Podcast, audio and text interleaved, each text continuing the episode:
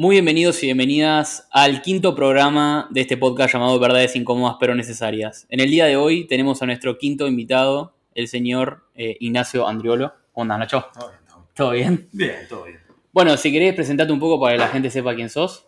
Me llamo Ignacio Andrigolo, tengo 37 años, eh, soy docente, soy profesor de historia en la escuela secundaria, eh, estoy diplomado en siete especializaciones y estoy a punto de recibirme como licenciado en gestión educativa. Qué grande, Nacho. Bueno, un gusto que, un gusto que estés acá. Me gusta estudiar. Excelente, que- excelente. Y la educación, Sí, importantísimo. sí, siempre me muevo eh, en ese ámbito. Todo lo hago relacionando ciencias sociales y educación, digamos. Perfecto. Y bueno, para que la gente sepa dónde nos conocimos, fuiste profesor mío en el colegio de historia hace cinco años más o menos. Sí, más o menos por ahí. Así que bueno, conocemos de ahí, bueno, lo traemos a Nacho acá para este quinto programa que vamos a hablar de cosas muy interesantes, me parece. Dale. Y bueno, este programa arranca con, eh, vos me habías dado después del cuarto programa como para que lea unos libros si quería, que estaban adeptos, digamos, a cómo venía el programa. Y uno fue La Sociedad del Cansancio, ¿no? Hablamos de Byung-Chul Han, el filósofo surcoreano, si no me equivoco. Así que, que bueno, si querés, experimentemos un poco primero de, de qué trata, digamos, el libro y lo llevamos a la sociedad. Sí, es. Byung Chul Han es como el. si fuese el. Es el filósofo de moda hoy. Bien, Eh, igual siempre es como que se tiene mucha. Esto de estar de moda es como las series. Yo, por ejemplo, las series como Lost no las veía. Todas las que Mm. estaban de moda no lo veía. Eh, pero la verdad que el tipo para mí es genial. Eh, él labura mucho con el concepto de lo que es. Básicamente el análisis de la sociedad, que es analizar la sociedad capitalista. Entendiendo que analizar el capitalismo y criticarlo no significa ni ser comunista ni ser socialista. Es decir, uno, para insertarse en la sociedad, lo primero que tiene que hacer es analizarla. Sea, uno Bien. se inserta de forma crítica, si no, no sabe cómo actuar. Eh, y él labura con lo que vendría a ser el capitalismo de hoy, que él define, lo define básicamente como una sociedad del cansancio. Y él hace una comparación entre eh, la sociedad anterior y la actual, y lo que dice es que se diferencian básicamente en algunos aspectos muy claves. Él empieza hablando mucho de lo que es eh, el exceso de positividad. Él dice, cada época tiene sus enfermedades. Antes venían generados por lo que era la negatividad. ¿no? Digamos que los seres humanos siempre somos en relación al otro. Es decir, Ujú. vos y yo estamos acá y nos hacemos el uno al otro y así en una relación laboral, en una relación de pareja, amistad, vecinos, donde sea. Y lo que dice es que anteriormente el problema era el otro. El otro negativo, el otro entendido como una alteridad, el otro distinto. Ujú. Es diferente a mí, ¿no? Esta idea de existe un nosotros y un ellos. exacto. Pero están en modo versus. ¿no? Es uno o el otro. Entonces, ahí cómo lo solucionabas. Y básicamente eliminando ese otro. Lo ponemos en un ejemplo, el nazismo. Las dictaduras latinoamericanas, el problema es el otro. Hay algo que hay que sacar. Bueno, lo saco. Que obviamente eso tiene una relación con el capitalismo. Hoy, lo que él dice es que en realidad esas enfermedades no vienen de lo negativo, sino de lo positivo. Y tiene que ver con la sociedad actual, que es la sociedad, una sociedad del rendimiento, una sociedad del todo lo podemos hacer, digamos.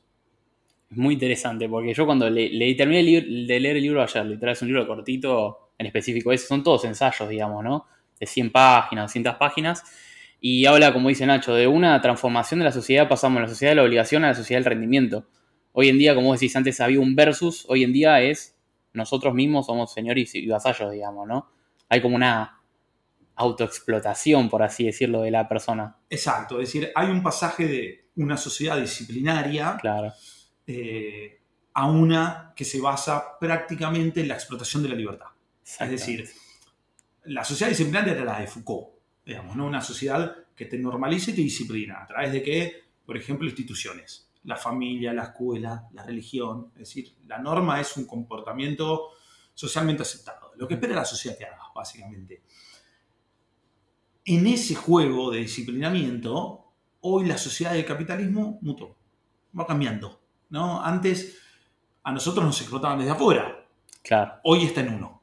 En el momento en el cual yo vengo y te digo, mirá que vos todo lo podés hacer, vos decís, joya, es verdad, yo todo lo puedo hacer. Y en realidad no viene por ahí. Eh, yo la otra vez lo hablaba con vos y te ponía el ejemplo de las dos marcas deportivas más importantes. Nike Adidas. Nike Adidas, Sí, sí, sí. Just Do It, Impossible is Nothing. Sí. ¿no? Solo hazlo, nada es imposible.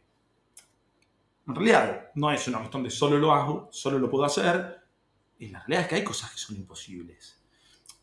No en el sentido de pensarlo como te pincho el globo y, y te llevo a un mundo de desesperanza. Sí, no sí, en sí, ese está sentido. claro. Sino en otro, en ver cómo funciona y de qué manera esos mecanismos sutiles se van metiendo en nosotros. ¿no? Porque nosotros de a poco no nos vamos dando cuenta, pero llevamos un poquitito esta idea de pensar de que todo esto que nos dicen que podemos hacerlo es Sí. verdad. Y el problema es, bueno, che, ¿qué pasa cuando te das cuenta que no? Ahí está la clave. Eh, esto de la libertad tiene que ver con la autoexplotación. En el momento en el cual vos crees que todo lo podés hacer, todo de quién depende. De vos. Ya no depende del sistema. Claro. ¿No? Es decir, todas esas famosas teorías de que el capitalismo se cae desde afuera y que hay que hacer una revolución no existe más. ¿A quién le hace la revolución? A vos mismo. No existe más. Es decir, esa, eh, esa visión dialéctica de Marx de la historia, de tes- tesis, antítesis, síntesis, ya no existe más. No, no hay una burguesía, que, un proletariado que le va a hacer una revolución a la burguesía. ¿Qué hace? Vos te la vas a hacer a vos mismo. La realidad es que ahí hay, hay algo muy sutil que se mete, porque uno no se da cuenta. Eh, pensarlo de esta manera. En la currícula de la educación, en, en la- por lo menos en Capital, hay un ítem que se llama emprendedorismo. Viste que está muy de moda esto de ser Sí. emprendedor. Bueno, está en la currícula. Sí. ¿sí? O sea, está dentro del currículum oficial. O sea, el plan de educación de la ciudad especifica que hay que ir guiándolos ustedes en esta idea del emprendedorismo. Bueno, es la idea de la sociedad de Nasancio. Es eso. O sea, está arraigado en el sistema educativo. Ahí sí está la idea de pensar una institución normalizadora. ¿no? ¿Qué es lo que pasa en ese momento? De a poco vamos creciendo que eso es verdad y ahí se da ese clic que uno hace, que es lo que él llama eh, esta idea de la autoexplotación. ¿no? Viste que uno se realiza a sí mismo en, a través del emprendedorismo. Y en realidad lo que dice es que autorrealización es lo mismo que autodestrucción. ¿no? Eh, ¿Alguna vez seguiste largo en la facultad para un examen? No. Esta Nunca. idea de... eh, Nunca lo bueno, hice. hay muchos que cuando estudian... Sí, sí, no, pasa un montón, ¿eh? Bien. Yo soy al contrario, soy, estoy del otro lado, soy de los pocos probablemente. Bueno, ponete a pensar esto. ¿Qué pasa con tu cerebro si no descansa? Es lo que pienso yo, o sea, rendís peor, prefiero Bien. saber un poco menos y ir a rendir fresco. Siempre Bien. dije lo mismo. Bien, eso sería lo ideal. Sí, ¿Sucede? no. No. Todo lo en mi época era café aspirinas con coca. Oh, Después, ¿qué apareció? Red Bull de Dallas, Speed, las bebidas energizantes. bueno. Hoy directamente estás en otra. Hoy es mucho mejor. Sí, sí, sí, ¿Qué, sí, qué hacen?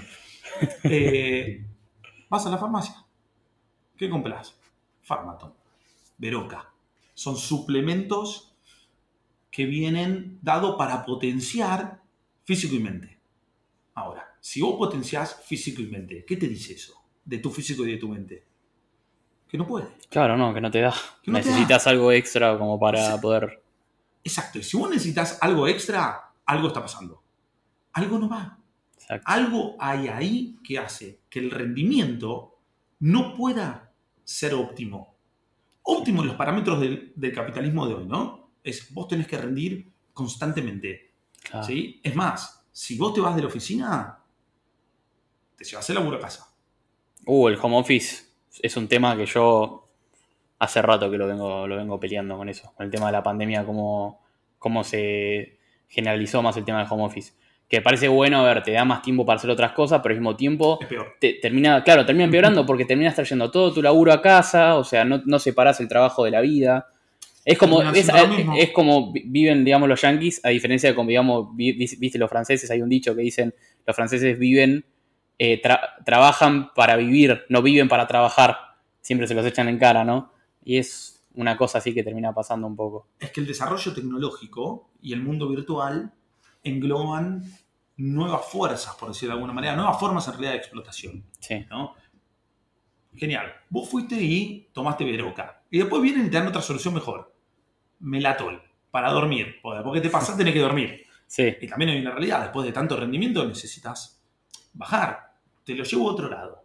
Cuando la cocaína se puso de moda, ¿de dónde venía? Mucho. Estaba en el, en el mundo de la música. ¿Por qué? Oh, Claro. Eran las famosas giras Sí. que duraban 18.000 días. Sí. ¿Cómo tolerabas ese ritmo? Nunca bajando. Claro. Por eso la cocaína te mantiene siempre arriba. ¿no? Entonces, hoy directamente, ¿qué pasa? La cocaína es una droga ilegal. Bueno, te creo una legal.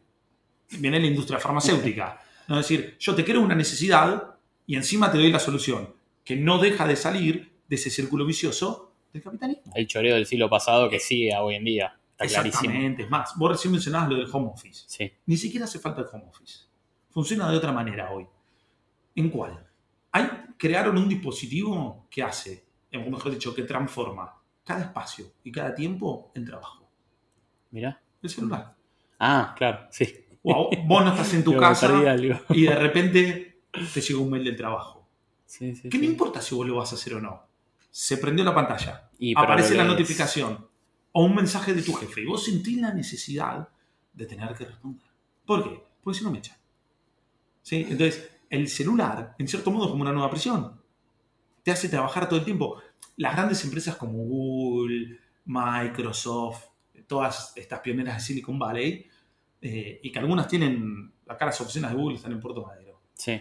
eh, tienen eh, sillones para que duerman la siesta, eh, jueguitos, los fichines, ¿te acordás lo que jugábamos? Va, por lo menos yo en mi época con el aro de básquet que tirabas, el No, no, sí, yo sí. la mesa sí, de sí, ping-pong, y te dicen como diciendo, mirá, mirá cómo tenemos a Sí, está hecho para que te quedes empleados". a vivir ahí, literal. Exacto, pero no importa, porque lo que yo duermo ahí, después me lo estoy llevando a casa.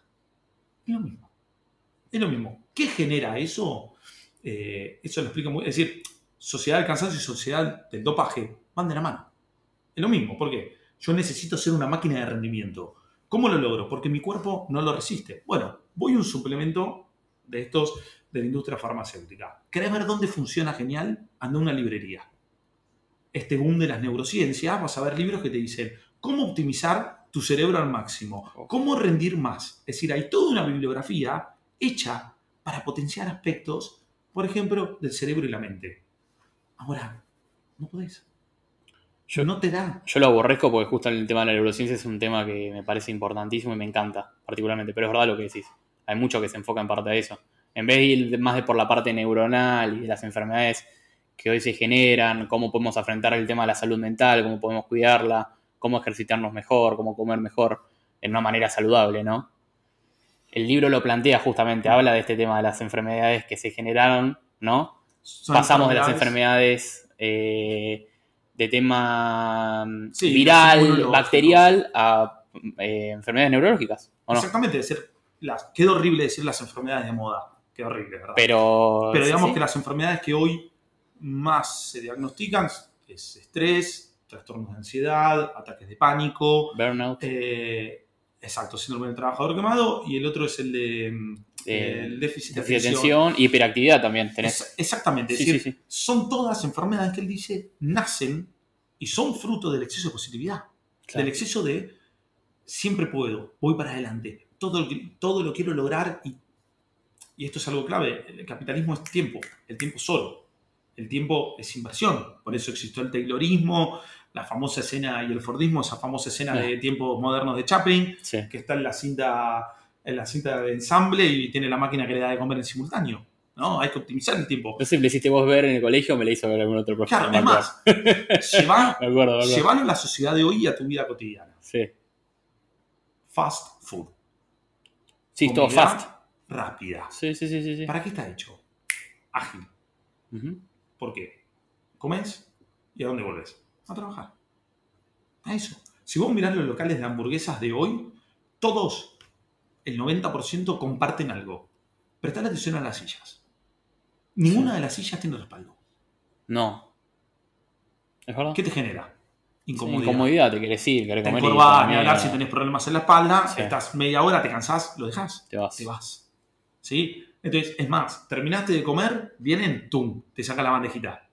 Se te paran al lado. El Cuando sistema te dicen, ¿querés algo más? ¿Se le apetece algo más? No. Y se te quedan al lado. Todo andate, dale, flaco, rápido. Te tenés que ir. Hay alguien que está esperando y, tenemos, y tienen que seguir consumiendo. La rueda del consumo tiene que seguir viva. Eh, entonces, todo eso, de alguna manera, te va dando el funcionamiento. No sé, ¿tenés abuelos o abuelas? Me queda una así, bueno, viva. pregúntale si ella alguna vez comió muffins, cupcakes. Tomó un latte, un latte macchiato, un caramel no sé qué. No. No. Es decir, hay un avance también en lo cultural eh, y el que tiene que ver con lo gastronómico, no sé, los casos de Burger, eh, McDonald's que nombramos recién. El modelo Starbucks. Sí. Starbucks no te vende café, te vende una experiencia. Es el Claro. vasito con tu nombre. La experiencia, Te llevas. Es más, fíjate algo. eh, el modelo del café argentino era el de Nueve Reinas, el que sale en la película de Darín. Sí. Es más, Darín tiene la oficina en el café. Yo me acuerdo, mi abuelo iba al café y estaba desde las 8 de la mañana hasta la 1 del mediodía. Se juntaban con los amigos, hablaban, jugaban a las cartas, hacían todo ahí. Hoy no existe más ese modelo. No. Es más, ¿a qué va la gente a Starbucks? A trabajar. Se lleva su laptop, su celular y está Claro. trabajando.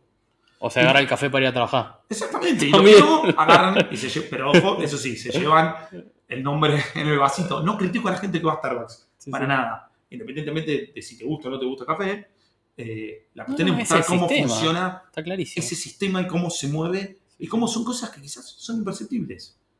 Pero está todo hecho para que vos te muevas. Cuando pensás esas enfermedades, deriva mucho de esto, ¿no? De lo rápido. eh, esto lo decía mucho Bauman, y es una frase tomada de Marx, esta idea de que todos los sólidos se desvanecen en el aire. Nada es lo suficientemente sólido para perdurar en el tiempo. Esa es la paradoja de la modernidad. La modernidad del capitalismo te da todo, pero nunca te da estabilidad. ¿Cuánto dura hoy? Mi generación es la millennial. ¿Cuánto dura un millennial hoy en una empresa? Tres años. Sí. Cambian constantemente. Tomamos la generación de nuestros viejos, uno quizás laburaba en una misma empresa 30, 40 años. Eh, es decir, todo cambia, todo es rápido, todo se transforma. ¿no? Por eso esta idea de todos los sólidos se desvanecen en el aire lo puedes tomar también como el agua, fluye, va, gira. Eh, ahora, con esto de las enfermedades, todas son consecuencias de la autoexplotación. Cual. Porque, el- ¿qué es lo que pasa? Vos trabajás, trabajás, trabajás.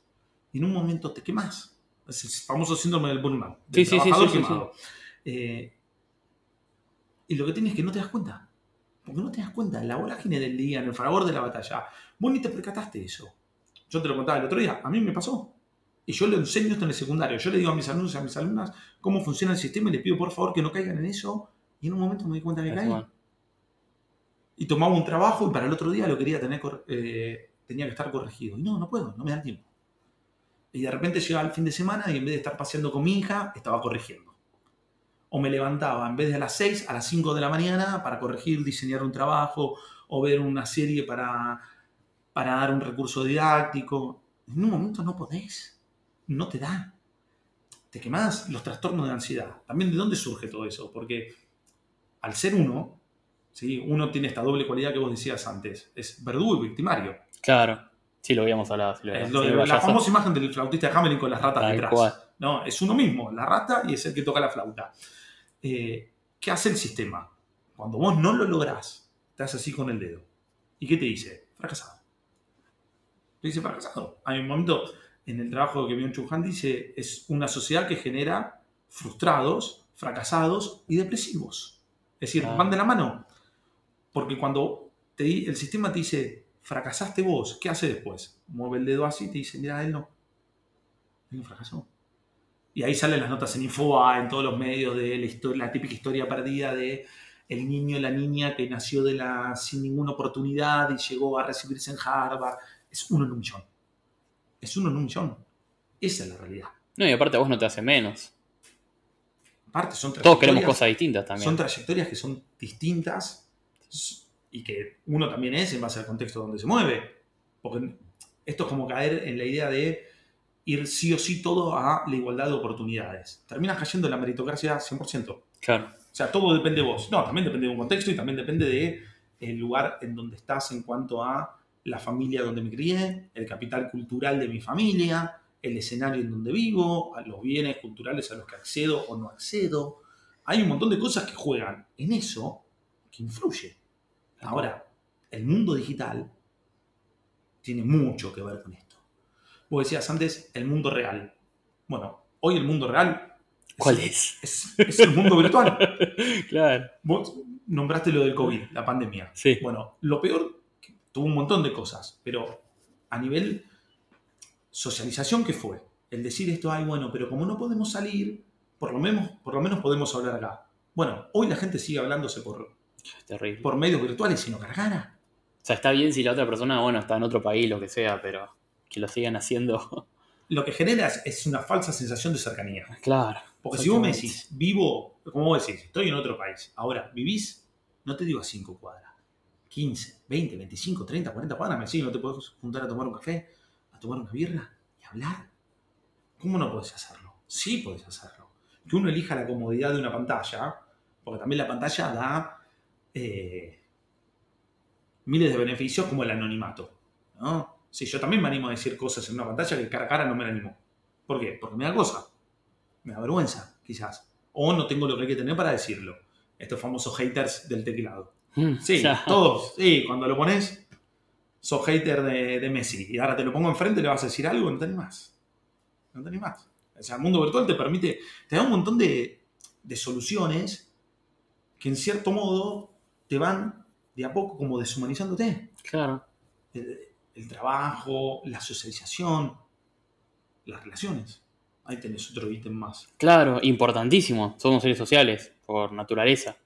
Yo creo que, a ver, lo que hablamos, yo creo que este es un comentario que puede ser un poco controversial, pero me parece que va de la mano. Hablamos, ¿no? De este, este señor Han habla de que ya dejamos, digamos, del lado quizás las enfermedades eh, virales y eh, y bacterianas por una enfermedad neurológica, por así decirlo. Y lo que nos vino ahora con la pandemia fue una enfermedad viral que trajo inmediatamente problemas, trastornos neurológicos por falta de sociabilización, por el tema de la tecnología y la separación de las personas, ¿no? De esa forma. Sí. Es un tema particular, pero digo, me parece que encaja también con... Son cosas que creo que se va a ver a largo plazo también. Exacto, para mí las consecuencias, las consecuencias negativas de la pandemia eh, se van a ver notoriamente de acá cinco años, ponerle para adelante. Va a costar. Ahora, lo que afianzó es la idea de que el mundo real es el mundo virtual. Claro. Ese es el problema. Ya es un tema nuestro igual eso, ¿eh? eso ya fue un tema nuestro. Tinder. Eh, el boom de las aplicaciones de cita. Sí, sí, sí, sí. Está bien, ¿qué hacen? Son como, te roban, o mejor dicho, te ahorran ese famoso me conozco cara a cara con alguien en un bar, en un boliche, en donde sea y directamente lo haces de forma virtual. Ahora, eh, lo traes, lo trabajaba con unos alumnos, ¿no? El tema de cómo son las relaciones virtuales y demás. Y tomamos el ejemplo de Tinder y todas estas aplicaciones de cita.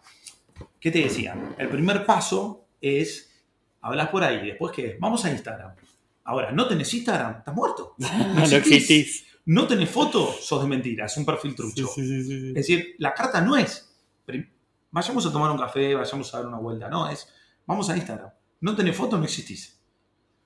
Para el mundo virtual, que es el mundo real, vos no tenés existencia. No estás. Ahora, la pandemia que hizo vino a reforzar la idea del mundo digital. De que todo tiene que pasar por ahí. De que toda relación tiene que estar mediada por ese mecanismo. Hay otros libros de, de Byung-Chul Han que trabajan mucho con esto, tiene uno que se llama el, el, enjambre digital, en donde labura con el tema de la comunicación. Y él en un momento hace hincapié en algo muy cierto. Dice, hay algo que no sucede en una videoconferencia que sí sucede cara a cara. Y es mirarte a los ojos. Ah. Vos en una videoconferencia no te puedes mirar a los ojos. En el momento en el cual vos mirás a la cámara, sí, pero te está mirando a vos. Sí, sí, tal cual. No existe. Es lo que él llama simetría de la mirada. La comunicación tiene mucho de corporal, de gestual. Vos tenés un. Y más con los gestos que, que con las palabras. La palabra es lo último, en realidad, el porcentaje habla.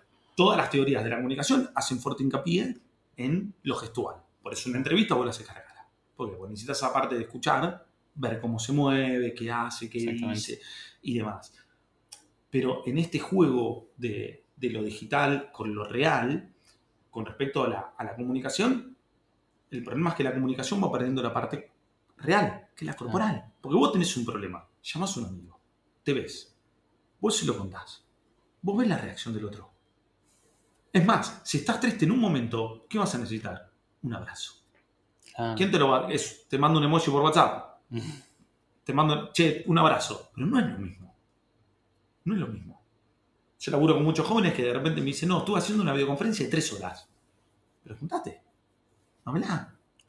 Si necesitas un abrazo, necesitas una caricia, necesitas llorar, es que el otro te vea, uno sin el otro. Entonces, terminás teniendo eh, una comunicación que no tiene voz, no tiene tacto, no tiene mirada. Porque al fin y al cabo en WhatsApp vos estás hablando con un, con un avatar. Es una imagen de perfil que ni siquiera puede ser la imagen de esa persona o tiene un paisaje, estás hablando con una ola y una playa, eh, claro, o con una pintura, no sé con qué estás hablando, con un auto, una moto, lo que sea, no importa, no está. Es más, ¿qué te garantiza que el que está respondiendo del otro lado es esa persona? Porque a lo sumo el audio, por lo menos, ahí está, ahí tenés el ejemplo del audio. Pusieron los audios. Ahora te da la posibilidad de ponerle un y medio dos. O sea, prácticamente te defecase lo que otro te dice y ni siquiera lo escuchás en uno porque no querés para tiempo. Exactamente porque está hecho para eso, para no perder tiempo. Entonces, el mundo virtual te saca tiempo y espacio, te lo modifica y te lo lleva a otro plano. No está mal usar las redes sociales, porque no está mal. Porque hay una realidad, el mundo avanzó, avanzó hacia lo tecnológico. Para mí es un golazo levantarme, sacar el celular, che, tengo que pagar el colegio de mi hija, giro. Tengo que pagar la luz, pago mis cuentas. Tengo que pagar acá la vuelta, fui a cargar nafta. Mercado Pago. Es un golazo. Nadie va a discutir eso. Quiero tal cosa y no lo consigo en un local. Me meto en Mercado Libre. Es un golazo. Nadie va a discutir eso. Que en una universidad te anotes de forma virtual.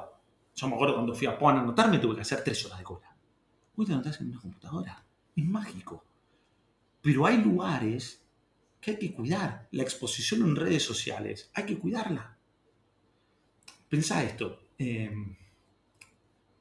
en, ese texto del de enjambre digital, él dice, habla de la huida a la imagen. ¿Qué dice? Frente a lo que nosotros, como nosotros nos vemos, nosotros creemos que hay imperfecciones. ¿Qué hacemos? Huimos a la imagen. Metete en Instagram, mirá, no sé, todas las historias que puedas, las selfies. ¿Cuántas tienen filtro de 10 selfies? O cuántos intentos de foto hubo también antes. Bien, ¿cuántos intentos hay detrás para llegar a esa foto? Y de todas esas fotos, ¿cuántas tienen filtro? La gran mayoría. Bueno, algo te está diciendo. No nos aceptamos como somos. No, no aceptamos o compramos el cuento de que existe una perfección. No tengo un lunar, me pongo un, un filtro para que me alice la piel. Tengo granos o un pelo encarnado, me lo tapo, me maquillo. O me aclaro la piel o me pongo los, los, ojos color claro, porque aparentemente tener ojos color claro es ser lindo. Entonces, la otra vez veía un video de, un tipo que se había tatuado las abdominales. Ya es un extremo, ¿no? Pero de alguna forma todos esos patrones, estas cuestiones de los cuerpos hegemónicos, de los estereotipos se reproducen en redes sociales. Ahora, ¿cómo vos pensás en los adolescentes? Porque todos fuimos adolescentes, todos tuvimos complejos con nuestro cuerpo todos, o la gran mayoría lo tuvimos. Sí, sí, sí, está. Eh, y ves toda esa perfección en redes. ¿Cómo no vas a tener un, ataque de pánico? no te va a dar ansiedad. ¿Cómo haces para no? Es decir, el, mundo digital termina generando todas esas enfermedades. Porque ves eso y dices, pero fulana tal es perfecta. Y te ves frente al espejo y vos no te ves perfecto. O voy a inventarlo en un gimnasio, o me retoco las fotos. Que después, viste que hay imágenes de cómo son cuando posan y cómo son cuando no, y son dos cuerpos totalmente distintos. Obvio. Salí a la calle, ¿cuántos de esos cuerpos ves? No existen. No, no, no. O lo contás con los dedos de la mano en 150 cuadras que existe. Entonces, es, normal. El adolescente absorbe eso como una esponja. ¿Cómo después no va a tener complejos? ¿No? De, de todo eso que deriva la famosa cultura de la delgadez también.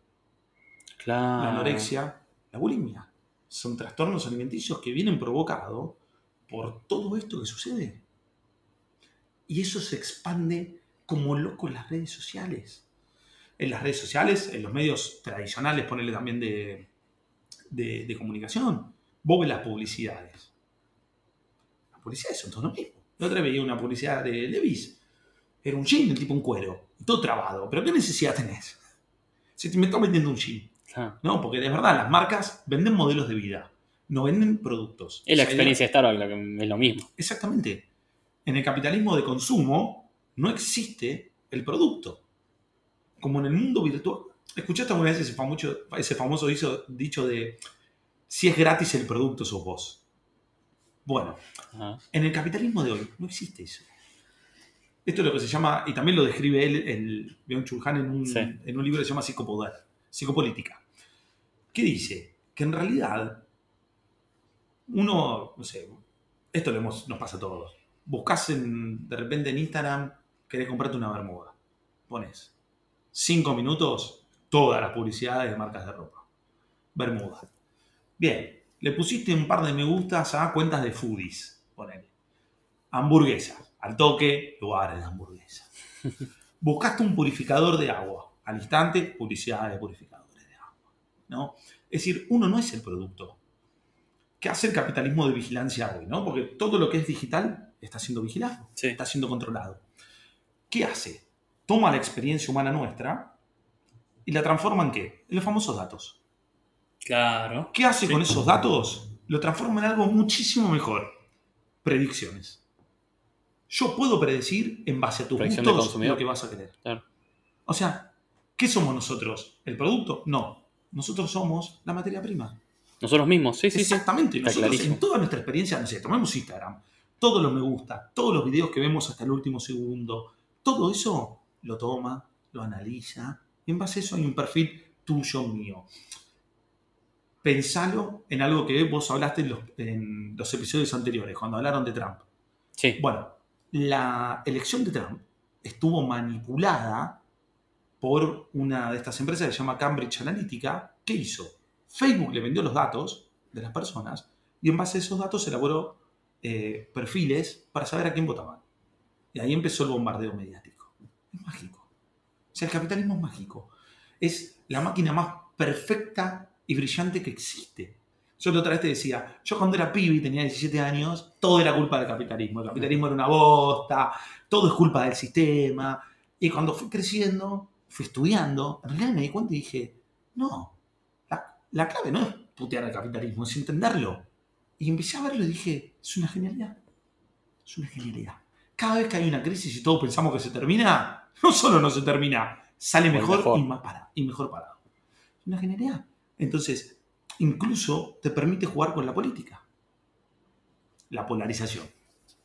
Uh, eso es un tema que veníamos trayendo también como para, para meterlo, ¿no? El tema de la polarización. Hoy en día, y más con el tema de la tecnología, no se quiere ver un otro, ¿no? Eh, llegar como a, un, a una especie de, de, de escucha de opiniones distintas para generar un debate, para tratar de, también evolucionar con tu pensamiento, si no, te reafirma constantemente, específicamente con el tema de tecnología que veníamos hablando, constantemente qué es lo que vos pensás. O sea, reafirmar sobre ya lo, que ya pensás. Cómo uno puede mejorar su pensamiento o entender al otro para llegar a un punto en común si prácticamente todo el tiempo nos traen reafirmaciones. Ponerlo en otros términos. Lo el, o mejor dicho, lo que más sufre con esto es el sistema democrático. Ese sistema democrático, su base es la pluralidad de voces. Ahora, hoy, vos pensás que en una mesa familiar, la famosa mesa de los domingos, que te dicen, no se habla de política, no se habla de fútbol, no se habla de religión. Si no hablamos de eso, ¿de qué vamos a hablar? Hablas. Bueno. Siempre termina la Sé la cantidad de gente que termina la puteada, que no se habla más, que se da. Es una locura.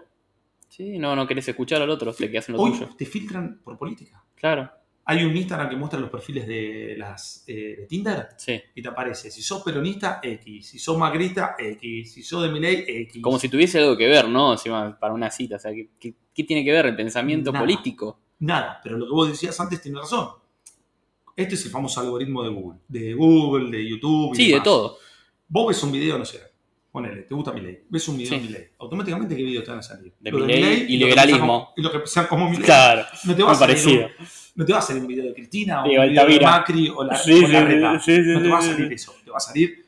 Es más, pensalo de esta manera. lo que vos ves en YouTube, lo que te sale cuando lo abrís, no es lo mismo de lo que veo yo, Claro. ni lo que ve el vecino de acá, ni la vecina de allá. ¿Por qué? Sí. Está personalizado. ¿Por qué? Básicamente por lo que decíamos recién. Lo que toman es nuestra experiencia. Es nuestro es Y no las devuelven. Reciclada Exacto. y mejorada. Exacto. Lo que vos decías de yo me junto solamente con gente que, Que piensa como, yo. yo. Obvio. Uf. Esto es lo que se llama cámaras de eco, que lo único que terminas escuchando es lo que vos pensás, o infoburbujas. ¿No? Lo que vos tenés hoy es una especie de infocracia. Infocracia. Poder- en po- Hay un libro que se llama Sí, creo, de él, de hecho. incluso. Sí, sí, sí. es, es el poder de la información. Vos agarras y decís, eh, bien, saco tal noticia, ¿no? Eso empieza a circular por las redes. Sí. ¿Cómo lo frenás? No lo frenás. Entonces, todo lo que pasa en las redes digita la realidad. Antes, ¿quiénes eran los medios de comunicación tradicionales? Claro. La radio, eh, principalmente el diario, la tele y demás. Hoy son las redes sociales. Hoy todo se mueve en las redes sociales. Vamos a la experiencia de hoy mundialista. ¿Quiénes son los tipos más vistos en, para contar el mundial? Carroza, Flavio Azaro. ¿En dónde se muestra su trabajo? En los medios alternativos. En YouTube. No es ni ESPN ni Teis Sports.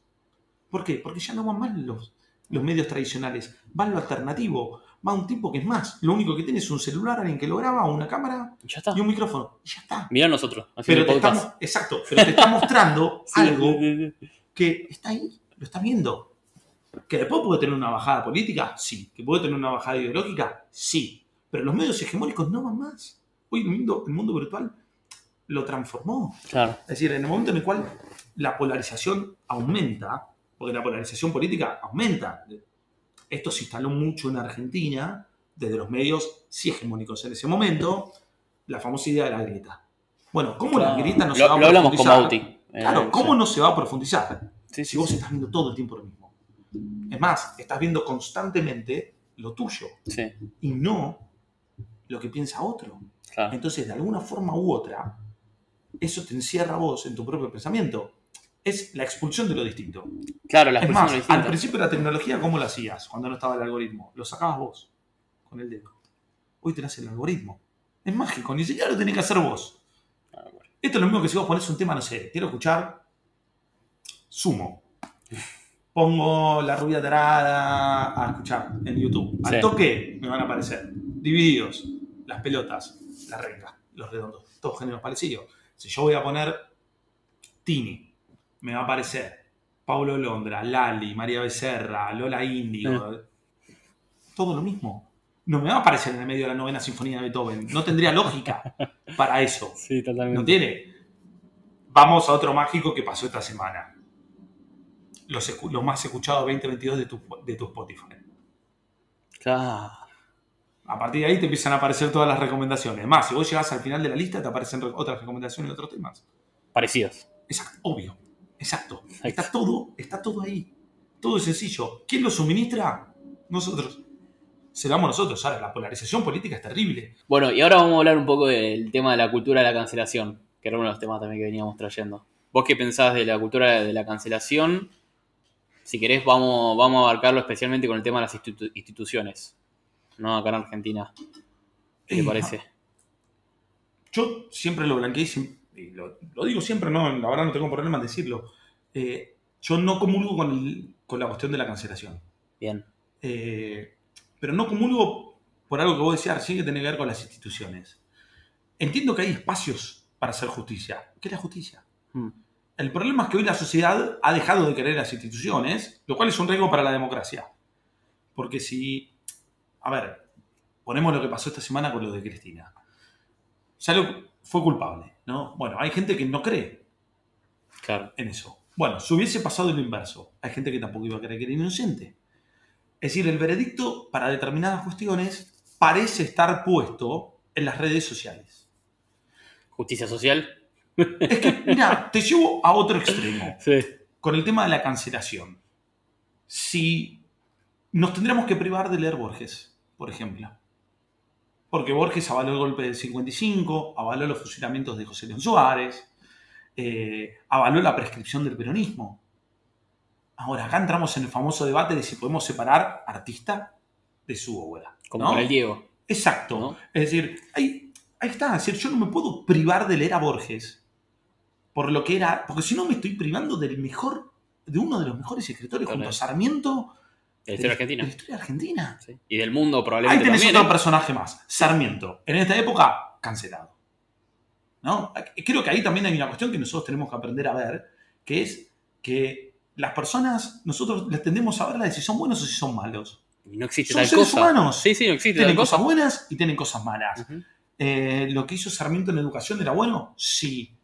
¿Que odiaba y detestaba a los gauchos y a los indios? También. Sí, eran los dos. Lo mismo tomamos personajes Che Guevara. ¿El Che Guevara era un asesino? Sí. ¿Mató gente? Sí. ¿Tenía ideas nobles? Algunas sí. Todos cometen de alguna forma u otra actos que pueden ser moral y éticamente condenables. ¿no? Pero privarte de Borges, bueno, hay un debate muy bueno que se hizo hace muchísimos años cuando existía 678 entre, mira, están los dos muertos, lamentablemente, José Pablo Feynman, el, el filósofo, Sí. Y Horacio González, que fue director de la Biblioteca Nacional. Ok. Y debatieron sobre Borges. Y el debate era, ¿podemos leer Borges o no podemos leer Borges? ¿Cómo lo vas a poder leer? Y uno decía que sí y otro decía que no. Sí. Yo obviamente me paro y digo, yo no me voy a privar de Borges. Pasó algo parecido con Foucault, eh, no me acuerdo si fue el año pasado o este año, no me acuerdo. Eh, uno de sus, entre comillas, discípulos sacó un libro y no tuvo mejor idea para publicitarlo que contar que cuando estuvo en Túnez con Foucault, que Foucault murió hace un montón de años, Sí. eh, Foucault le había blanqueado, eh, Foucault era homosexual, que tenía Sí, sexo con niños en los cementerios. También, yo qué sé, incomprobable, inchequeable, no, no hay forma de saberlo y en su momento hubo todo como también una movida para, eh, bueno, cancelemos a Foucault. Te estás perdiendo del pensador más importante del sig- de la segunda mitad del siglo XX. Sin Foucault, por ejemplo, no existiría Bien Han. Claro. Porque Bien Han retoma todas las ideas de Foucault diciendo, bueno, eso que decía Foucault hoy es de otra manera, pero retoma esas ideas. Es separar el artista de la persona, digamos. Exactamente, Entiendo pasar que es difícil igual, es muy Es difícil. muy sobre todo en, difícil. alguna- en unas muy difícil o, y mucho más con los vientos de cambio de la sociedad actual. Pero si no separa, haces esa separación y dejas el libre pensamiento, ¿no? De que la gente se exprese, estamos al horno. Es lo que hablamos del tema de la polarización. Exactamente. dejás- Después tiene, una tiene que ver con lo mismo, al fin y al cabo. Exacto, después hay una decisión personal de uno. Claro, elegís ¿Vos lo querés consumir o no o lo no querés lo querés consumir? consumir, exactamente. Bueno, eso es una decisión personal está. y está bien, porque nadie te puede decir qué criterio utilizar para leer a un autor o No. a ser fanático de tal músico, tal otro. Claro. Eh, que lo cual uno diga, sí, mira, ¿sabes qué? Quiero leer Borges, no significa que uno vale lo que hizo Borges. No, y Yo no quizás, estoy a favor de eso. y quizás te cae reval, qué sé yo. Obvio, fue lo mismo que pasó con la muerte de Pero Maradona. ¿por qué no lo vas a escuchar? Mira, mismo con Cristina, por ejemplo. O sea, yo no estoy de acuerdo en un montón de cosas, sin embargo, observo su oratoria y me parece excelente. Exacto. No tiene nada que ver una Exacto. cosa con la otra. Puedo Exacto. estar completamente en desacuerdo con la mayoría de las cosas, pero sin embargo, puedo haber cosas que reconozco que son excelentes como para aprender. Es que el problema está siempre cuando nos O vamos sea. a los extremos. Sí, sí, Es sí. acá y acá. Porque también hay otra cuestión. eh, y esto tiene que ver con. Lo puso muy de moda la tele y hoy las redes sociales. Está, está ya. Esto de meterse en la vida privada de las demás personas. El los palabras del periodismo-. El periodismo Oh, de espectáculos eh, existe hace Mamita. cuánto. Pero la gente lo consume, ¿eh? Obviamente. Bueno, este es el famoso, el famoso dicho de que el problema no es del chancho, sino quien le da de comer. Claro. Eh, es verdad que, bueno, algunos le dicen periodismo de entretenimiento, pero también lo tenés en el periodismo deportivo. Fíjate lo que fue el comienzo del Mundial con De Paul y su actuación en relación a ¿Cómo? era culpa de ti, te decían. El tipo patea una pelota, ¿qué tiene que ver la novia? Sí, sí, sí. Aparte de que es un comentario extremadamente machista, pero pasa, la muerte de Maradona también fue un cimbronazo en esto de la cancelación y creó una especie de cisma dentro del feminismo con lo que había sido la historia de Maradona, porque también se, mezclaba con su componente fuertemente eh, social y su condición de clase. ¿no? Sí, sí, está clarísimo. Eh, obviamente, después también había condicionamientos ideológicos de la línea política que seguía Maradona, para dónde iba, que esto y que lo otro. Pero son personajes que son polémicos, que uno puede no estar de acuerdo. Obviamente yo no avalo que golpee a una mujer, la violación y eso. Obvio que uno no lo avala. Porque sería muy, muy burdo negar eso. Pero es verdad que hay un momento en el cual nosotros debemos darnos como sociedad el debate de separamos a la persona del artista y su obra, eh, rompamos y terminemos los extremos, porque si no, no hay mesa familiar, no hay mesa de amigos. No se puede hablar, al fin y al cabo no hay ni, no hay ni, ni habla ni escucha, digamos, ¿no? Es que el problema es que lo que está en peligro a través del mundo digital es la democracia. Ese sistema democrático. Vos no podés opinar diferente. Twitter. Mete un tweet a favor de alguien y empezá a ver las respuestas. Yo no tengo Twitter, no, no uso precisamente no, yo tampoco, yo no tengo. No lo uso, pero siempre me pasan imágenes de Twitter eh, y, entiendo que es un lugar en donde uno va a vomitar todo su resentimiento social, en donde muchos van a hacer quilombo, eh, pero vos ves las contestaciones, el nivel de violencia, y decís, mira, me parece mucho. ¿Cómo puede ser que no podamos, que tengamos que discutir y no debatir? Vos mirás el Congreso, diputados. Bueno, son el peor, es lo que hablaba con Boti también. Son el peor, el mejor ejemplo de que debería haber, son el peor ejemplo de todos. Por eso la política está tan rota hoy en día y por eso la gente está tan hinchada de escuchar. Pero política, es eso. Llegó en el 2001. En el 2001 fue un caos. La consigna era que se vayan todos, que no quede ni un solo. Bueno, no se fueron y son más o menos los mismos. Es verdad que Argentina cambió, tuvo un proceso de cambio. Eh, era también lo que te decía antes, hay caras nuevas, pero las ideas son las mismas, siguen siendo las mismas. Pero de alguna, de alguna forma caemos en un fundamentalismo que es extremadamente violento. No puede ser que no podamos, que en el Congreso, que es un lugar, es una institución democrática de debate, esté hablando un diputado o un senador o una, o una senadora o diputada y otros le estén gritando fuera del micrófono. Que te corten un micrófono, es un escándalo. Porque imagínate algo, la, escuela, lo que era en su momento instrucción cívica, educación cívica, que hoy es FEC, formación ética y ciudadana, te tiene que dar las herramientas para que los jóvenes de hoy se desarrollen de forma democrática, a respetar la pluralidad de voces, la diversidad, el multiculturalismo y demás. Ahora, estos pibes prenden la tele y ven eso. Después, ¿qué le decís? Hmm. ¿Qué le decís? Porque una cosa es la tele. Animales sueltos, todos estos programas de debate en donde se matan. Si vos llevas eso al lugar en donde no tiene que suceder, es un pésimo ejemplo. Es un pésimo ejemplo que eso lleva a lo que habías hablado vos en ese capítulo. A que la gente después diga, ¿sabes qué? Minche. Minche de esta gente. Minche de la política. Porque vos tenés mucha gente, para mí no existe ser político, ¿eh? pero soy apolítico. Pero son todos chorros. Sí, sí, sí. No, no sos apolítico. No existe. El problema es que nosotros mezclamos y confundimos política con partidismo. Son dos cosas diferentes. Porque nosotros acá estamos haciendo política. El pibe o la piba que va a ver este video va a estar haciendo política. También. Que no es lo mismo que, que hacer partidismo. Eso es otra cuestión. El problema es que nosotros mezclamos eso. Es como cuando salen, no sé, esto pasa mucho porque ahora los medios digitales te lo permiten, estás dando una clase y decís algo a favor de alguna persona, de un personaje político. ¡Tum! Te grabar. Adoctrinamiento. Eso no es adoctrinamiento. Y que Eso le estás dando una diversidad de voces. Exacto, es un debate. Es un debate. Después, obviamente, entre las formas, me acuerdo cuando salió el video de esa profesora que se estaba diciendo todo con un pibe, después también está el problema de las formas. Eh, pero política no es partidismo. Pero nosotros también tenemos que lograr dar un debate en sociedad en donde quede claro que no podemos estar todo el tiempo en un extremo o en el otro, porque si no me voy a juntar solo con mis amigos que piensan lo mismo. Y la única forma que vos tenés de reafirmar tus ideas no es escuchar las mismas, es escuchar las otras. Esa fue una de las cosas que me enseñaste, porque yo creo que esto arranca en el colegio, pero es como vos decís, si vos después ves afuera, sobre todo en los políticos, que no se saben hablar, no saben escuchar, ven la tele, ven la tele, no se, no se escuchan, ¿cuál es el ejemplo que, que se estamos dando, no? ¿Y cómo llegaste a la conclusión de que sos? Ah, mira, a mí me gusta esto. ¿Cómo llegaste a esta conclusión? ¿Te, estás, oponiendo algo? Bueno, ¿escuchaste algo? Sí, lo escuchaste. Bueno, genial. Ahora, si no lo escuchas nunca, ¿a qué te pones? Fíjate que muchas personas se definen siempre por la negativa.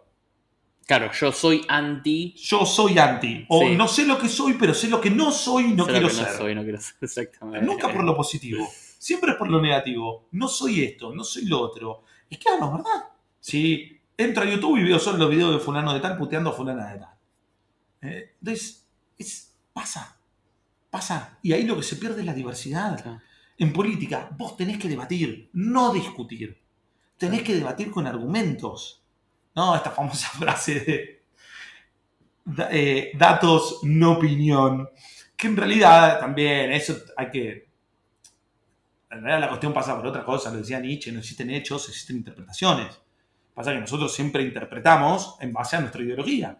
Sí, también siempre uno vive bajo una percepción. Pero yo creo igual que a veces hay hechos que son hechos. Seguro, pero a ver, esto. pero sé, no es ¿cómo todo el tiempo, no es todo el tiempo. Obvio, pero esto como que te diga, no sé, te lo pongo en un ejemplo histórico. Sí, sí, sí. Colón llegó a América. Es un hecho. Sí, Claro. Colón llegó a América. Bien. Es lo mismo que yo te diga que Colón descubrió América, que Colón eh, conquistó América. No. No, es una interpretación. Exacto. Ahí está. O sea, el hecho es Colón llegó a América. Mm. Eso no lo podemos negar. Llegó. Ahora, una es una interpretación, otra es otra. Ambas son interpretaciones que representan cuestiones políticas, culturales, políticas e ideológicas. Claro. Ahí es donde cambia. Mm. Esa es la cuestión. Ahí está la interpretación. El hecho está, pero el hecho que nos dice. Colón llegó a América. ¿Te dice algo? No. No, Lo que te dice es si la descubrió o la conquistó. Ambas son válidas, sí, pueden serlo. Pueden serlos. Desde ese punto de vista eh, relativista, lo es. Ambas pueden ser válidas, sí, porque vos lo ves de una manera o de la otra. El problema del debate político, ¿cuál es también? Vos pensás A, yo pienso B. Yo quiero, yo quiero convencerte a vos de que no tenés que pensar eso y tenés que pensar lo que yo pienso. Error. también estás como el... Error. Y lo más probable es que no consigas eso, Error. todo lo contrario. Imagínate vivir en un mundo en donde todos pensemos lo mismo. No, olvídate. Tan peor. No hay política. Sí, sí, no sí, existe la política. El problema es que las formas muchas veces terminan siendo más importante que el contenido. Gritarte, putearte, decirte de todo, en algún momento no va. No va. Y no es si nosotros siempre vamos con lo mismo. Siempre ponemos hincapié en la educación por la juventud. Sí. Bien, si nosotros queremos y estamos convencidos de que estos chicos y estas chicas son el futuro, bien, no es viendo esto. No, para nada. no es viendo esto. Porque no es viendo esto. O sea, llega un momento que es un taladre, porque es un taladre constante de cosas que, viste, que se caracterizan por ser, los adolescentes son como esponjas, de alguna manera. Totalmente. Sí, sí, sí. Porque todos fuimos adolescentes, yo también escuchaba Sí, un libro y decía, ¡ay! agarraba el manual de la revolución, la foto de Fidel, che, vamos a hacer la revolución. Y después, como te dije, cuando fui estudiando y tuve la suerte de tener una muy buena formación, tanto en el secundario como eh, en, en la universidad y en el profesorado, en donde tenía gente que me decía, tenés que leer este y tenés que leer el otro. ¿Y sabes qué? Este no tiene que ver con este y este no tiene que ver con el otro. Está buenísimo. Después vos elegís el que se te canta. Yo era todo el revés, ¿te acordás en el colegio? Todo lo contrario. Yo partí del otro lado, Pero está bien. literalmente. Pero está y estaba buenísimo, pero Está esa bien, fue una de las que cosas que tiene- vimos. Tal Tiene cual. que ser así. Y esa Porque yo no puedo venir a decirte, no sé, un ejemplo.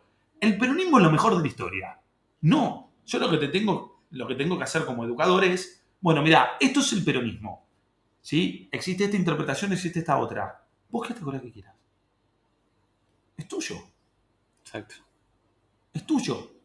Por eso yo cuando los hago hacer ensayos, le digo, pongan lo que quieran, no pongan lo que yo pienso. Lo que yo pienso es lo que yo pienso. ¿Qué me importa a mí? Claro, pasa mucho en el colegio a veces que uno pone lo que quiere escuchar el profesor como para Claro, bueno, y no. me dicen, pero vos qué Oh. corregís? Pues si vos estás de acuerdo con lo que. Si vos no estás de acuerdo con lo que yo pongo, ¿me vas a corregir eso? No. Lo que voy a poner.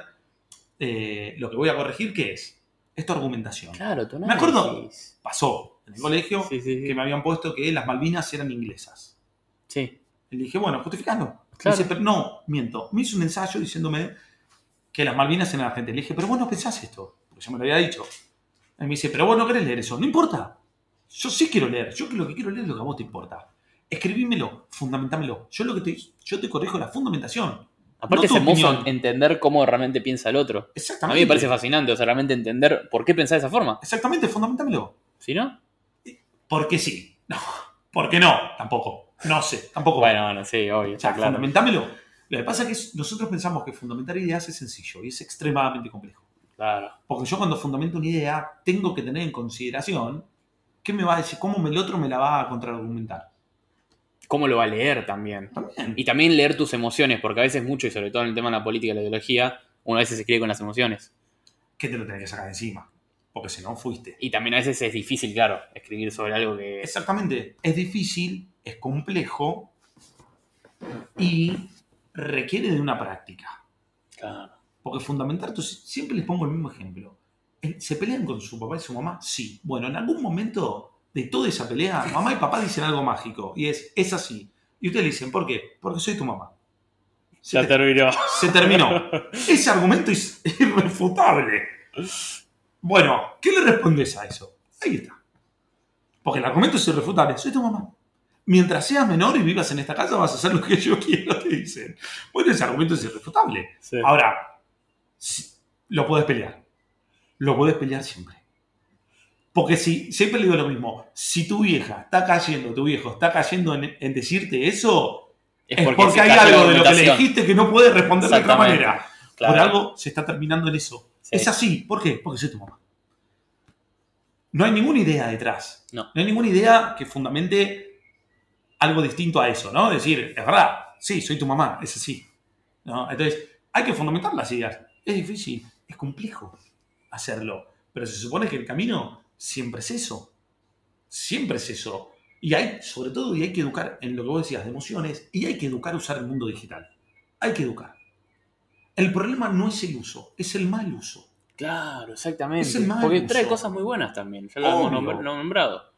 Está clarísimo. Ahora querés el acceso a la, a la Esto- información. Esto que estamos haciendo. Obvio, también. y nosotros en cierto modo estamos haciendo una crítica, Claro. entendiendo por crítica Usándolo. un ejercicio reflexivo. Claro. Y otro va a decir, eh, pero ustedes, el que no entiende lo que es una crítica, que piensa que criticar es decir lo malo, te va a decir, eh, pero ustedes lo están haciendo en un medio digital. No, porque estamos, la crítica es analizar, reelaborar y resi- resignificar. Es eso. No es decir que esto es una bosta. Porque esa es la simple y es donde no hay análisis. Entonces, nosotros lo hacemos. Ahora, tenemos que educar en, a utilizar. Porque es mágico. Vos haces clic, tiqui, tiqui, tiqui, información. Ojo con algo. Información no es conocimiento. No, por Es supuesto. que distinto. no. Entonces, Sí, hay que enseñar, al, o mejor dicho, hay que enseñar. Es horrible decir enseñar. Y aparte la Pero hay que dar las herramientas Claro. para que se pueda, puedan transformar esa información en conocimiento y en hacer un uso racional de la tecnología. Si vas a estar ocho horas por día mirando TikTok, es otra cosa, es distinto. Es distinto. Yo, por ejemplo, hay cosas que solo estoy familiarizado por, por mis alumnos y mis alumnas, que me dicen scrollear. Y yo, ¿Qué es scrollear? Doxear. Yo no tengo ni la más remota idea. ¿Qué es? Bueno, esa no la he escuchado. ¿eh? doxear, No sí, me- yo me entero por ellos. Scrollear, pasar con el dedo así. Sí, no, eso sí, sí, sí, pero doxear lo tengo Bueno, hay un documental, documental de estos de Netflix que son súper dinámicos, Sí, sí, sí. que se llama el, Dilema- el dilema de las redes sociales, Ah, que explica vi. cómo funcionan Sí, las redes. Y bueno, ahí aparece una mujer que se llama Yoyana Duboff, que es la que trabaja con la idea de capitalismo de vigilancia, y hay muchas ideas que están tomadas de Byung Chul Han sin mencionarlo. Y hay otro que se llama Nada es privado, sí. que es esta experiencia de Cambridge Analytica mani- eh, manipulando las elecciones políticas en todo el mundo. Se llama Nada es privado, precisamente por esta cuestión de que en el mundo digital nada es privado. Vivimos const- constantemente en el reflector. Exacto, pero hay algo mágico, que en realidad en ese reflector también nos ponemos nosotros solos. Yo Ah. expongo mi vida. Es una elección que vos haces. Es lo mismo con el tema de la autoexplotación que hablábamos antes. Exactamente. Si vos sos yo. verdugo, victimario, víctima, celador, todo junto. Es el concepto de, de panóptico de Foucault. Sí. Esa idea de hay un ojo que todo lo ve, gran hermano. O sea. Está de esa idea, el ojo que Sí, todo lo ve. sí. El del Señor de los Anillos, ¿cómo se llama? Mordor. Sí, Es un ojo que todo lo ve. También.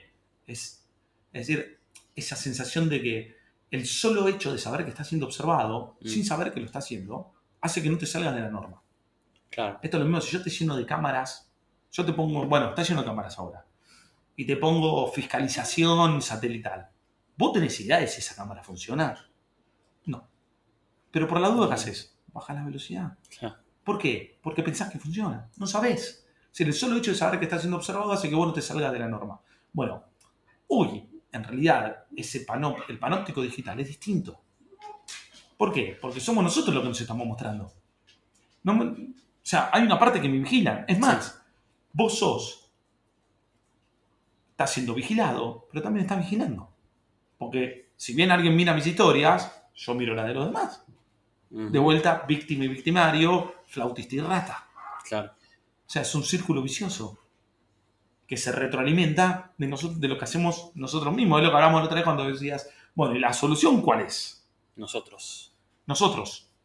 No hay otra solución. Ahora, ese nosotros implica que vos tenés una solución, yo tengo una, el otro, el otro, Claro. ella otra, ella otra. No hay, es individual. Esa respuesta es individual, que después deberíamos hacer algo colectivo, obvio. Vuelvo a insistir, nadie dice que no hay que usar las redes sociales, nadie critica al que usa las redes sociales, porque vos lo usás, yo la uso y estamos haciendo un producto que se difunde por redes sociales. Entonces la cuestión va por otro lado. Bueno, había otra cosa que hablaba Han que decía el tema de cómo nos vendemos como, como mercancía, ¿no? El, bueno, el ejemplo de Facebook, no sé hace cuánto lo hizo el libro, pero bueno, Facebook, Instagram, indistinto, TikTok. Yo a veces lo pienso eso, ¿no? El tema de la producción. Él habla también ¿no? de la diferencia como de lo que significa hoy producción, que es como una especie de fabricación, cuando en realidad el origen real de la palabra producción es como hacer saber, no me acuerdo Exhibirse. bien cómo exhibirse. El ori- claro. el- el- no me acuerdo bien cómo lo había planteado. la palabra original es exhibirse, Exhibirse. es decir, es mostrarse. Claro. Es eso. Es, uno se muestra frente a los demás. Ujú. Anda a comer a Palermo, sentate en una mesa y mira todo el resto sacándole fotos a lo que come, a lo que toma y subiendo a las redes sociales. La pregunta es, ¿tenés ganas de mostrar eso? Sí. ¿Por el qué? resto.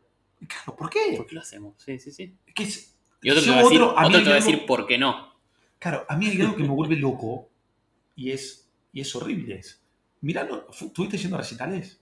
Sí, este Bueno, año fui a dos. ¿Qué te llama la atención? La Está gente, con el celular, filmando. odio. Yo no, no, No lo, filmé dif- no lo disfrutás. un minuto, creo, de todo el No lo disfrutás. Ahora, el otro para, nada. ¿para qué lo filmás? Para después mostrar que estuviste. Porque si no estás en el mundo digital, no existís. Claro. Es decir, esto que él dice de, de mostrarse y exhibirse, de que somos mercancía, tiene lógica en este sentido. Porque si no estás en ese mundo, no existís. Es decir, la sociedad de consumo, ¿qué transforma? A las personas en productos consumibles. Claro. Yo también me tengo que vender. Yo también me tengo que mostrar. Si no, ¿qué pasa? Me quedo afuera. Sentido de pertenencia. Es. Eh, entonces, van. Yo, yo veo los recitales todos grabando y digo, no, mira, me acuerdo. Clara creo que estaba en sala de tres. Sí, Fuimos a ver, era el primer acto que hacía. sí. El primero, ¿eh? Y calculo que era el primero de toda la salita de Clara. Claro, sí, sí, sí. Y me acuerdo que cuando va a empezar, las cines dicen, les pedimos por favor, no graben. Disfruten. Claro, Ahora, vos pensás que aún así no grabaron. No, Grabaron no. igual.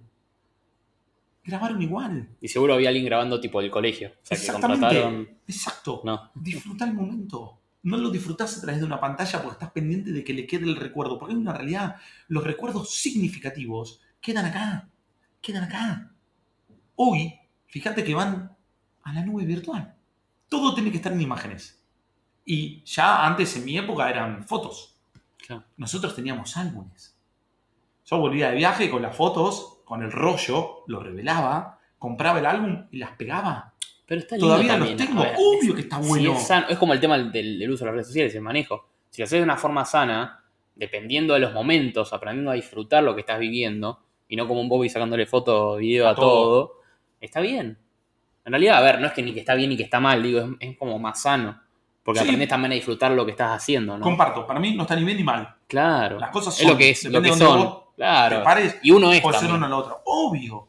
Ahora, sí, pero es como todo tiene que estar registrado. ¿Por qué? Porque tenemos que existir, nos tenemos que exhibir, porque si no nos exhibimos, no existimos.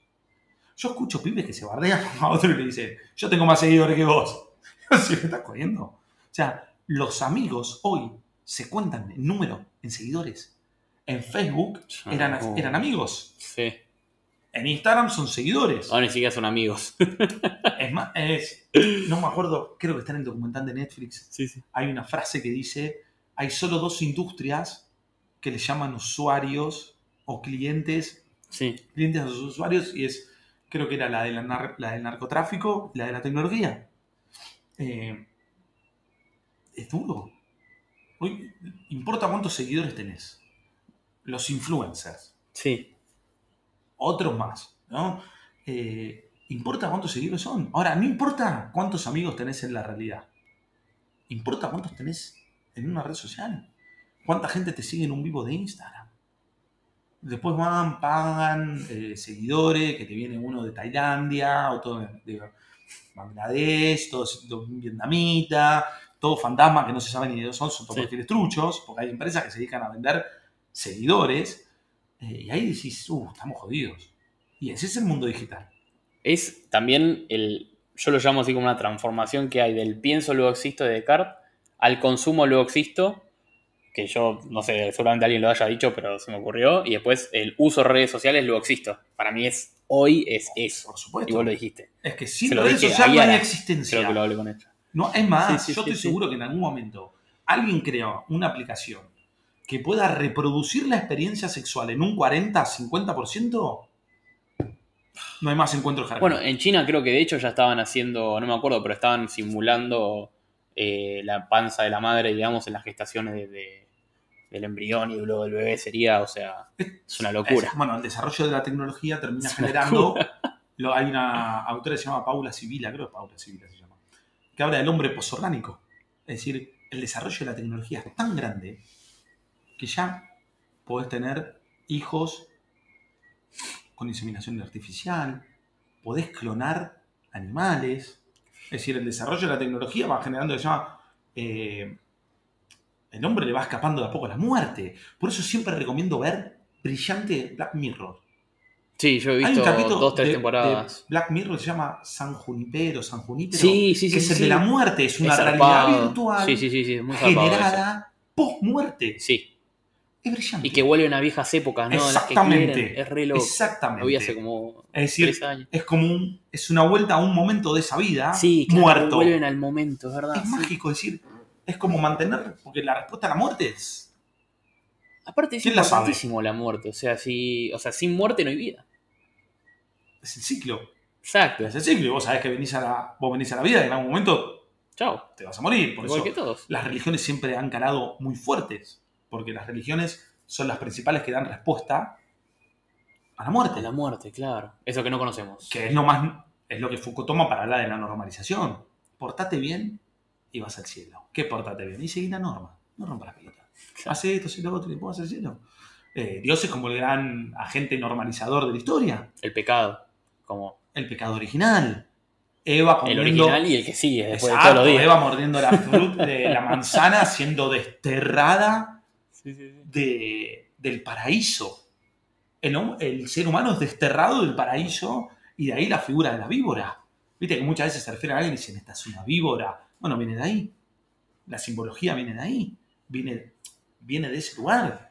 Pero la verdad es que es importantísimo empezar a dar cuenta de todos estos mecanismos sutiles, porque son sutiles. es decir, nosotros no nos damos cuenta hasta determinado momento que con nuestra experiencia en redes nos están vendiendo cosas. Y pasa que tiene que llegar a una concientización mayor. Yo creo que igual la gente de poco se está dando cuenta, pues ya es muy zarpado.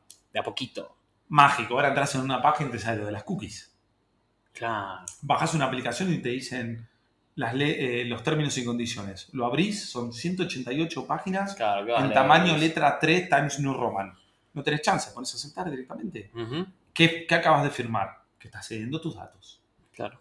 Y que eso se va a vender a otros. Mágico.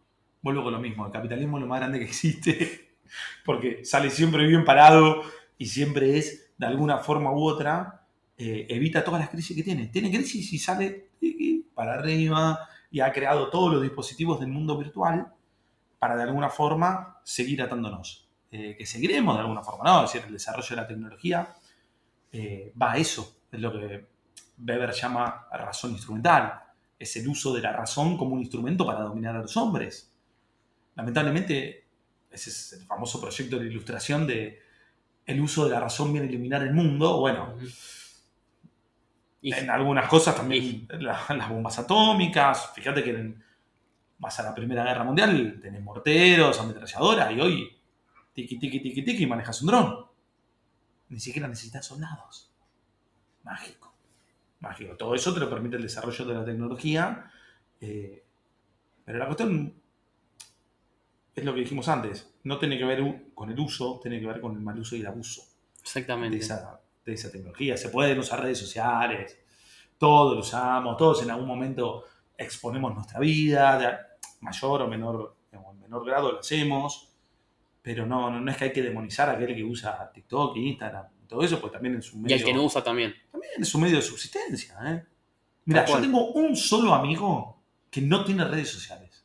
Yo también. Y está contentísimo. Uno solo. Contentísimo está. Bueno, y ahora que lo suspendió. que. Claro. Claro, es que en algún momento vos decís. eh, y sí, es, es tóxico quizás. Y bueno, las relaciones, la toxicidad que aumenta con las redes sociales. Pero le pusiste un me gusta acá. Y te mandaron un MD. Y este te reaccionó la historia. Y este el otro. y- Uf, muchísimo. Yo empecé a reflexionar mucho en un momento, ¿no? Yo estoy hace varios años de novio y al principio uno no se da cuenta, pero tiene cierta toxicidad sin darse cuenta. Yo creo que la aumenta. Yo creo que aumenta y te expone. Claro, no, Mirá, pero, pero por eso digo, toxicidad en relación a lo que vos estás diciendo, Sí. el tema de las redes Ah, sociales. yo- Después si aprendés y concientizás ya es otra cosa, Obvio, ¿no? Yo hago mi mea culpa, yo no sé cómo, sí, con el uso de redes, no, no, no sé si a la edad de ustedes hubiese salido, sí. Yo creo que lo hubiese sufrido un montón, el uso de redes para relaciones y demás. Igual yo siempre digo que a nosotros nos pasa, yo con 23 años, ¿no? los chicos que están acá, Juli, Mate, eh, como que quedamos un poco en el medio nosotros. Nosotros como que agarramos mucho de la generación anterior, o sea, mis viejos, que creo que la X, los millennials, o no, las millennials, no, no sé bien cómo... La mía es de millennials. Bueno, los millennials y Una nosotros, como que agarramos mucho de ahí el inicio de la tecnología, pero también tenemos bastante de, la, de la- de la vieja época, por así decirlo. porque viene de la generación, ustedes todavía están en la Z, estamos justo en... claro, están en todavía en contacto con generaciones que no lo tuvieron. Exactamente. Yo, tengo amigos de la edad, casi de la edad de mis viejos, un poco menos. De toda también. Claro, yo crecí estamos sin hablando. redes, eh, sin celular. O sea, el primer celular que yo vi era el Movicom que Sí, tenía obvio. una, era un ladrillo de eso y egresé en el 2002 y lo único que existía era el StarTAC, que era para llamar. Nada más. Y después fui creciendo y lo fui viendo y de alguna forma u otra me fui adaptando a, a, a todo este desarrollo tecnológico, siempre entendiendo de que hay que hacer un buen uso Sí. y demás. Está muy bien. Sí, sí, sí, sí. Me parece que es, es interesante cómo se fue dando el desarrollo tecnológico. Es para pensarlo. para pensarlo bastante. Pero bueno, como para ir, para ir cerrando esto, creo que la, idea que queremos dejar, que ya de hecho la dejamos, me parece que es a raíz de Han y todo el proceso que fuimos dando, es cómo queda en uno, ¿no? Hoy en día. O sea, el hecho de básicamente aprender a hacer, disfrutar la vida y no autoexplotarse, no generarse quizás enfermedades por eh, ansiedad, por eh, síndrome de trabajador quemado y demás, ¿no? Como aprender básicamente que queda uno, que a veces eso puede ser difícil, eh, pero bueno, está nosotros. está en uno y están las metas que uno se ponga en la vida. Lo importante es detectar por dónde va. Claro. Si vos detectás por dónde viene y la podés agarrar a tiempo para que no te pase, genial. Pero sí, comparto, está en uno. Es uno cuando ya ve la Matrix, Ajá. eh, después es la Pastilla roja, pastilla azul. Exacto, es una decisión personal. Si no, a vivir en The Truman Show. Así fue como empecé el podcast en su inicio. Dije, yo quiero dar algo, ¿qué, qué pastilla elijo? Exactamente. O sea, o no lo hago, o no hago el podcast y no hago todo esto, o elijo y voy por el camino que bueno. Es lo que uno intenta dejarle Claro, a los demás. Es, mira, che, vi la Matrix. claro. Genial. Eh, pa- pastilla azul, pastilla roja. Decisión personal. Ese es mi significado de producción, hacer saber. Exactamente. Después es lo que hablamos antes. Cada uno, Lo decís, así como elegís quién te gusta y quién no te gusta para leer o para ver, decidís eso. Miro para allá o miro para acá. Es una decisión personal. bueno, Nacho, ¿estuviste cómodo? ¿La pasaste bien? 10 puntos. Un Sí. lujo. La verdad me encantó haber estado, ya te lo había dicho antes. Para mí era un honor y un orgullo estar acá. Muchas gracias. La verdad que No, me favor. parece que estuvo buenísimo. Un episodio muy copado. Entonces, va a gustar. ¿eh? Muchas bueno, gracias, Tommy. Muchas gracias a vos por estar, Nacho. Chao, por favor. Y bueno, gente, la verdad que nos, nos estaremos viendo. Este es el último capítulo del año. Con este cerramos el 2022 y el 2023 va a venir con cosas muy buenas. Así que bueno, nos vemos eh, mitad de enero, creo que volvemos con el sexto capítulo. Nos estamos viendo. Muchas gracias por escuchar Verdades Incómodas pero Necesarias. Muchas gracias por escuchar este episodio del podcast Verdades Incómodas pero Necesarias. Si les gustó el video no olviden de suscribirse al canal y denle like. Nos vemos hasta la próxima. Apruebo este mensaje. Chao, chao.